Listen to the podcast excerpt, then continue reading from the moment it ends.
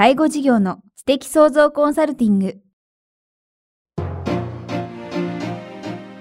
ポッドキャスト介護事業の知的創造コンサルティングでは、介護事業サービスを充実させるヒントはもちろん、介護事業特有のマーケティングや数字を具体的にするアカウンティングの知識を身につけていただける番組です。番組では脳の専門家である長谷川義也がビジネスにおける脳の使い方もお伝えいたします。このポッドキャストは、成熟期、衰退期に向かう介護事業を継続、発展させるためのノウハウを提供する医療法人ブレイングループがお届けします。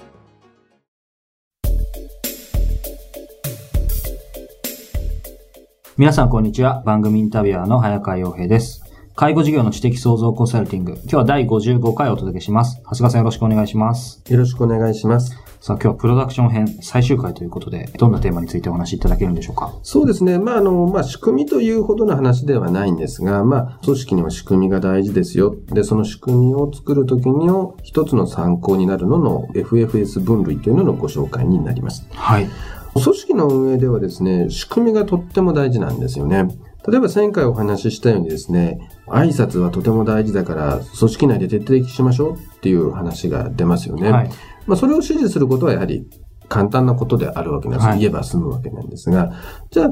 これをですね、具体的にどうするのか。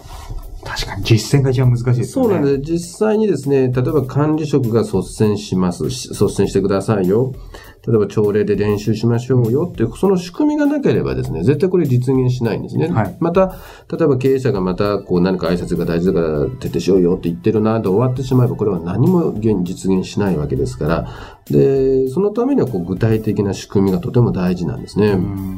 長谷川さんご自身は仕組みっていうのはもともと作るのは結構好きだったとかってあるんですか？あの、僕はですね、仕組み作りはとても苦手です。あ、そうなんですか全然そんな風に見えないですけど。はい。はっきり言いますが苦手です。というか、あまり上手でもないし、まあ関心はあるんですが、えー、うまくできないですね。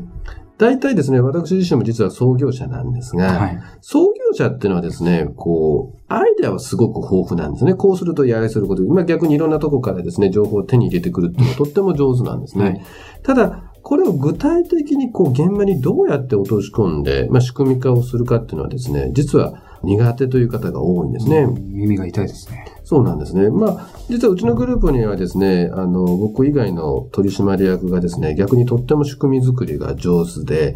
えー、僕がですね、まあ、決して思いつきではないんですが、はい、何か言ったものをですね、具体的な仕組み化として現場に落とし込んでくれるんですよね。で、まあ、こういう時にですね、こう、みんなのこう、得意分野をですね、こう、ある程度把握する評価としてですね、はい FFS 分類っていうのがあるんですが、ご存知ですか ?FFS 分類ですか？そうですね。これはですね、アメリカのペンタゴン、はい、いわゆる国防総省の顧問も務めていたですね、小林英二さんっていう方が見えるんですが、はい、その方が提唱している理論で、いわゆる戦争の時にですね、まあ、最強なチーム編成をするためにはですね、どんなメンバーを構成するといいのかという人材のですね、最適化の話になるんですね。は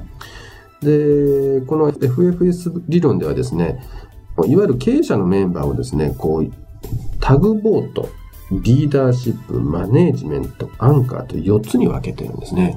横文字が4つ出てきましたそうですね。まあこれ4つ一つ一つご説明をするんですが、はい、いわゆるタグボートっていうのはですね、あの、小さな船にパワフルなエンジンを積んでる船のことでですね、まあ簡単に言うとすごくこうリスクの高い仕事をする船を、えー、表すんですね。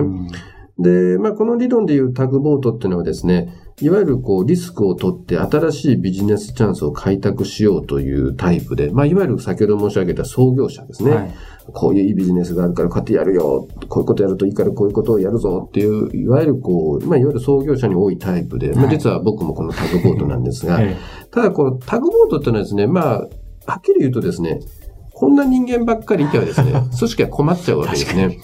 あの、一人でガンガンガンガンこう、方向も向けずにですね、どんどんどんどんこう突っ走ってってしまうわけなんですね。ただ、確かに創業時にはですね、こういう元気のいい人間がいることも必要ですね。必要ではあるんですが、まあ当然ある程度の組織人数になってきたらそういうものだけではダメなんですね。例えば、こう、その次のタグボートの次にあるのがですね、リーダーシップっていうのがあるんですが、はい、リーダーシップはですね、こう、タグボートが見つけたですね、まあ、いわゆる獲物ですね。はい、この獲物をどうすれば攻略できるのかっていうのを考えて、実際に実行してくれます。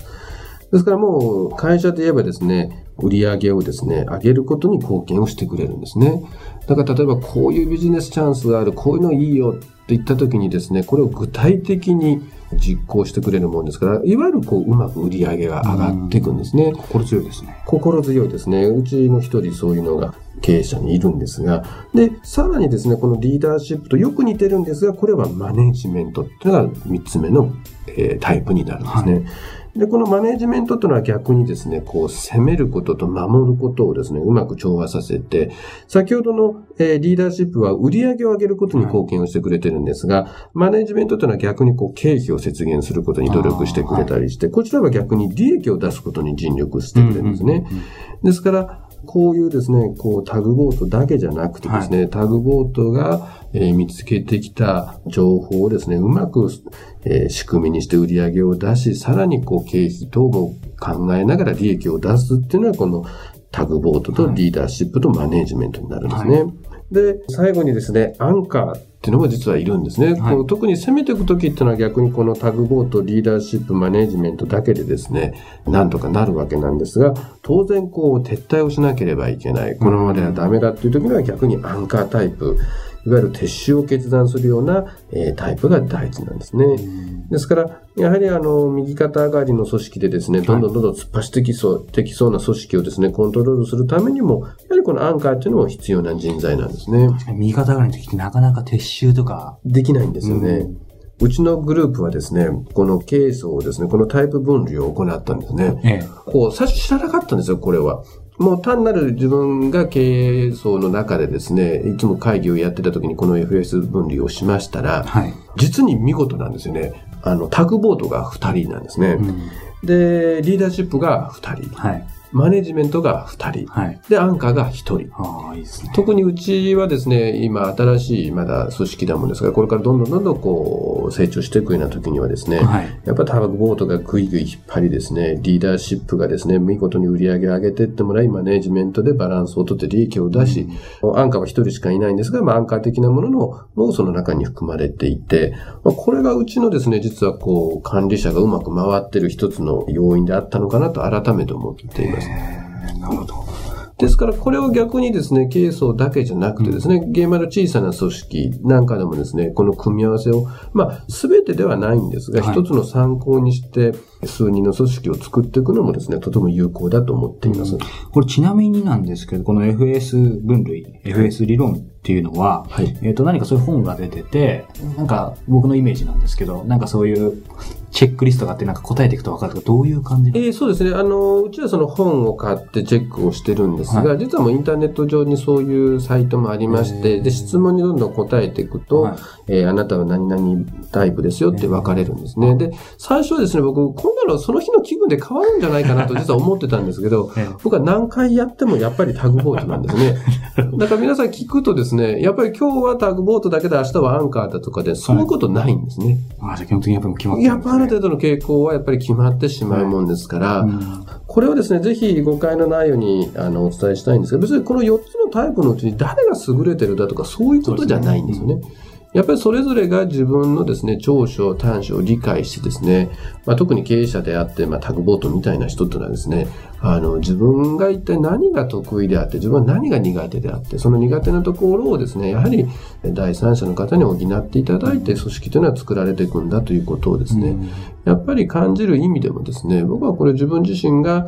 まあ、FS 分類のですね、どうもタグボートだってことを知ったということでですね、逆に自分のこう弱点というのがしっかり分かったもんですから、はい、まあそこを人にお願いするという心持ちになれたんだと思っております。うん、この FS 分類っていうのは、まあそれで一喜一憂するものではなくて、はい、自分の、えー、強み弱み、組織の強み弱みをちゃんと把握して、はい、より発展していくために、まあ必要っていうことですね。そうですね。はい。介護事業の知的創造コンサルティング、今日は第55回、プロダクション編最終回、仕組み化についてお話を伺いました。長谷川さんありがとうございました。ありがとうございました。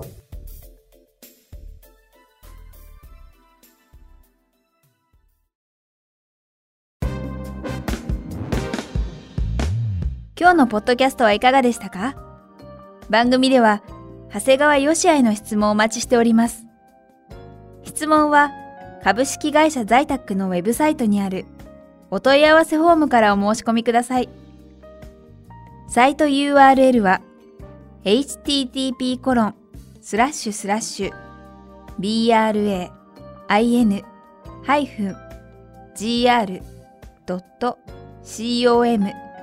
スラッシュ zaitac http コロンスラッシュスラッシュブレイン -gr.com スラッシュ在宅です。それではまたお耳にかかりましょう。ごきげんよう。さようなら。